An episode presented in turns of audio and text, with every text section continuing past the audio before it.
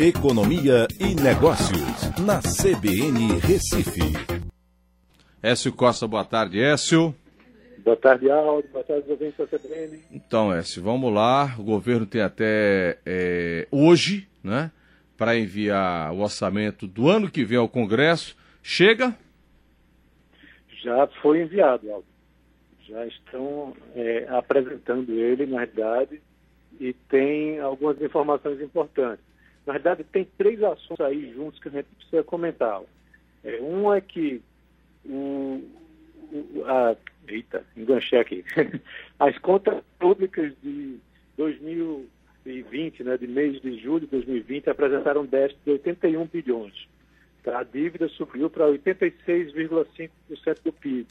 E aí hoje o governo apresenta o seu orçamento para o ano que vem, levando em consideração essas informações, como, por exemplo, uma queda é, da arrecadação desse ano e um aumento da, do déficit para 11% do PIB, onde no ano que vem esse déficit deve ficar em 3% no projetado, com uma queda da economia esse ano de 4,7% e crescimento para o ano que vem de 3,2%.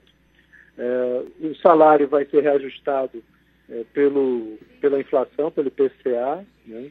Eles projetam também um IPCA de 3,24% para o ano que vem, tá? É, também uma Selic de 3,13%.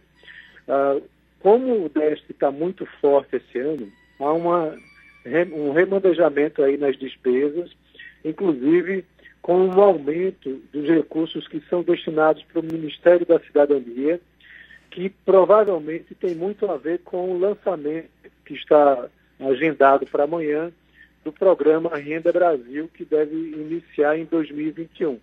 Então, o governo, no seu projeto de orçamento, já está planejando incluir mais recursos no Ministério da Cidadania para a implantação desse programa Renda Brasil. Agora, os detalhes a gente só vai ter realmente amanhã, né, quando tivermos a apresentação oficial desse programa. Perfeito. Aguardemos para amanhã. Obrigado, Écio. Até amanhã. Um abraço a todos. Até amanhã.